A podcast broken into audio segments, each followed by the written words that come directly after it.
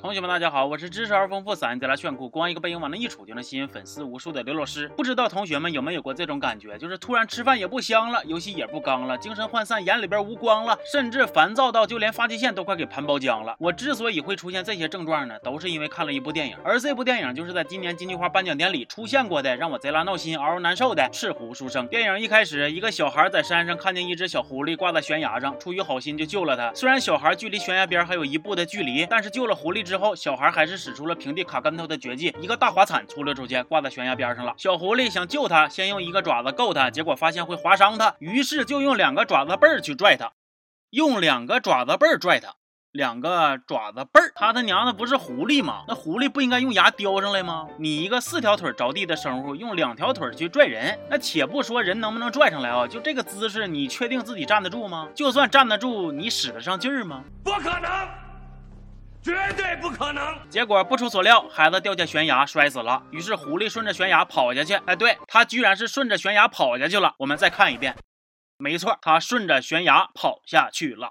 那你刚才扒着悬崖干哈呢？晨练呢？剧情到这儿呢，赤狐和书生的前世就交代完了。但就是这样子一段阎王爷听了都会觉着狐狸在碰瓷儿玩仙人跳的情节呢，却给他俩埋下了深深的羁绊。而这段羁绊一直延续到了这辈子。话说狐妖要是想成仙，就必须经历一场考试。考试的内容是狐妖们要找到棒人，也就是体内有丹的人类，通过欺骗棒人获得他们体内的丹，骗术越高，成仙的等级也就越高。哎呀，这轱辘剧情听着就着笑啊！那知道的是狐狸成仙，不知道的还以为是哪个传销公司的搁这嘎年底业绩考核呢。咱们说就这个技能，那成仙了又能干哈呀？上天上卖保健品去啊？说这一天搁狐狸洞又有新的狐妖准备出发去找棒人取丹了。狐族的长老说，下月十五有一个千年一遇的元魂白丹，哪只狐妖要是能骗棒人自愿献丹，就能成为一等九尾狐仙。李现饰演的狐妖白十三呢，虽然出身低微不招人待见，但是人家是男主啊。于是不出所料的，这个寻找白丹的重任就落在了他的肩膀头子上，顺道还带走了狐族长老的一个宝物。在找丹的路上，白十三遇见了进京赶。考的书生王子进，俩人因为一头驴结缘。王子进说白十三偷了他的驴，白十三说自己没偷他的驴。王子进不信白十三没偷他的驴，白十三说不管王子进相不相信他没偷他的驴，但是他就是没偷他的驴。就在他俩围绕着这个对剧情发展毫无用处的驴磨叽半天之后呢，白十三通过宝物的帮助发现，哦，我的上啊不对，哦，我的玉皇大帝呀，原来这个小家伙王子进就是我的棒人呐！我敢打赌他一定不知道我来的真正目的是整死他，拿走他的元魂丹。哦不，我的老伙计，他可能都不知道自己是个棒人，这真是太可怜了。我会很温柔的骗他，我向王母娘娘保证。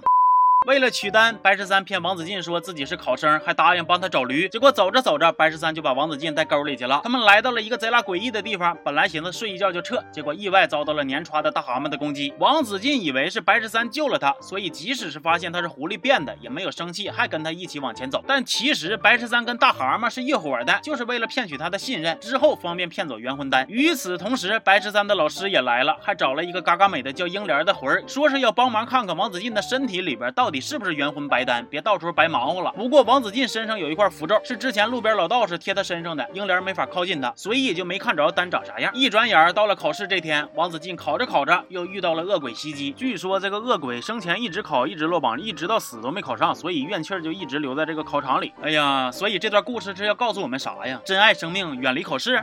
恶鬼索命原本是白十三拿到元魂丹的好机会，但是他这一路已经跟王子进处出感情了，于是不仅不杀他，还拼命救他。另一边，王子进发现原来恶鬼是他和奶奶一直在找的好大哥，危急关头念了两句诗，就把恶鬼给感化了。后来恶鬼消失前，跟王子进说，白十三一路跟着他，就是为了他体内的元魂丹，让他自己加点小心，别傻呵的谁都信。获救之后的王子进知道了元魂丹的事儿，我寻思他就算不找一个法力无边的大师给白十三收了，做一个狐狸毛的围脖啥的，那咋的也得跟他干一架吧。结果王子进不。仅没怪他，还说愿意把元魂丹抛给他。就这，我还能说点啥？生产队的驴都没有他善解人意呀。不过王子进这边也是有条件的，那就是要把英莲带走，还他自由。当天晚上还整了一场婚礼，跟英莲一顿表白呀。好家伙，死之前唯一的心愿不是和自己相依为命的奶奶见一面，而是跟只见过一面的女鬼表白。这剧情安排的妈挺刻意呀。英莲一看，哎呀，你是个好人呐，那我不能让你死。于是就带着王子进逃命，结果被白十三给拦截了。虽然白十三说自己不要王王子进身上的丹。了，可是英莲不信，跟他这顿磕呀。完了，更气人的是，王子进一直帮着白十三，说是自己自愿把丹给他的。那感情到最后，英莲里外不是人呐。我应该在这里，不应该在这里，看到你。一个不注意，英莲噗呲被白十三的兄弟大蛤蟆给囊死了。那我寻思你对象让人给捅死了，死之前还告诉你啥救你呀、帮你呀，都是白十三在骗你呀。这回王子敬高低得把白十三做成狐狸毛围脖了吧？结果一扭脸，我知道成仙是你最重要的事情，我愿意成全你。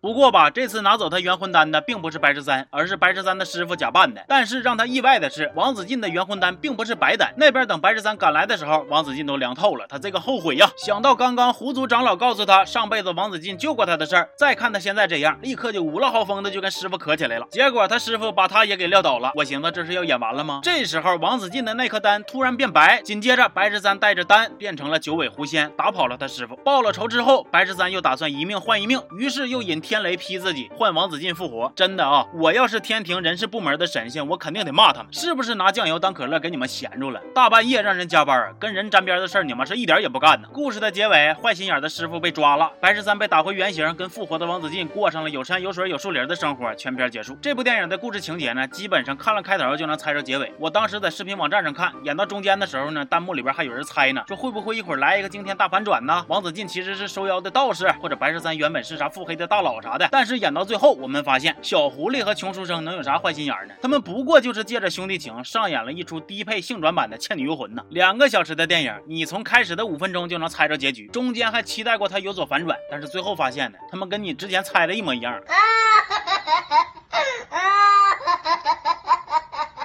咱说这部电影就没有好的地方吗？实话实说，特效不错，演英莲的哈尼克孜也真的很美。但是这影响这部电影难看吗？不影响，因为让这部电影难看的是剧情啊！你都别说跌宕起伏了，就很多地方你都说不通。那个王子敬跟白十三才认识几天啊，就命都给人豁出去了。前边说两句话就要提一下自己奶奶，这会儿又为了一个狐狸精就不管他了。你前脚都要跟英莲结婚了，后脚他被杀，凶手就是白十三的朋友，完了他还要帮白十三成仙。哎呀，这玩意妙行啊！另外，这个故事里。狐妖白十三为了考试，差点失去自己的朋友。完了，书生王子进的好大哥呢，又因为考试变成厉鬼，差点在考场把王子进带走。所以这个故事难道是从考死那边获得的灵感吗？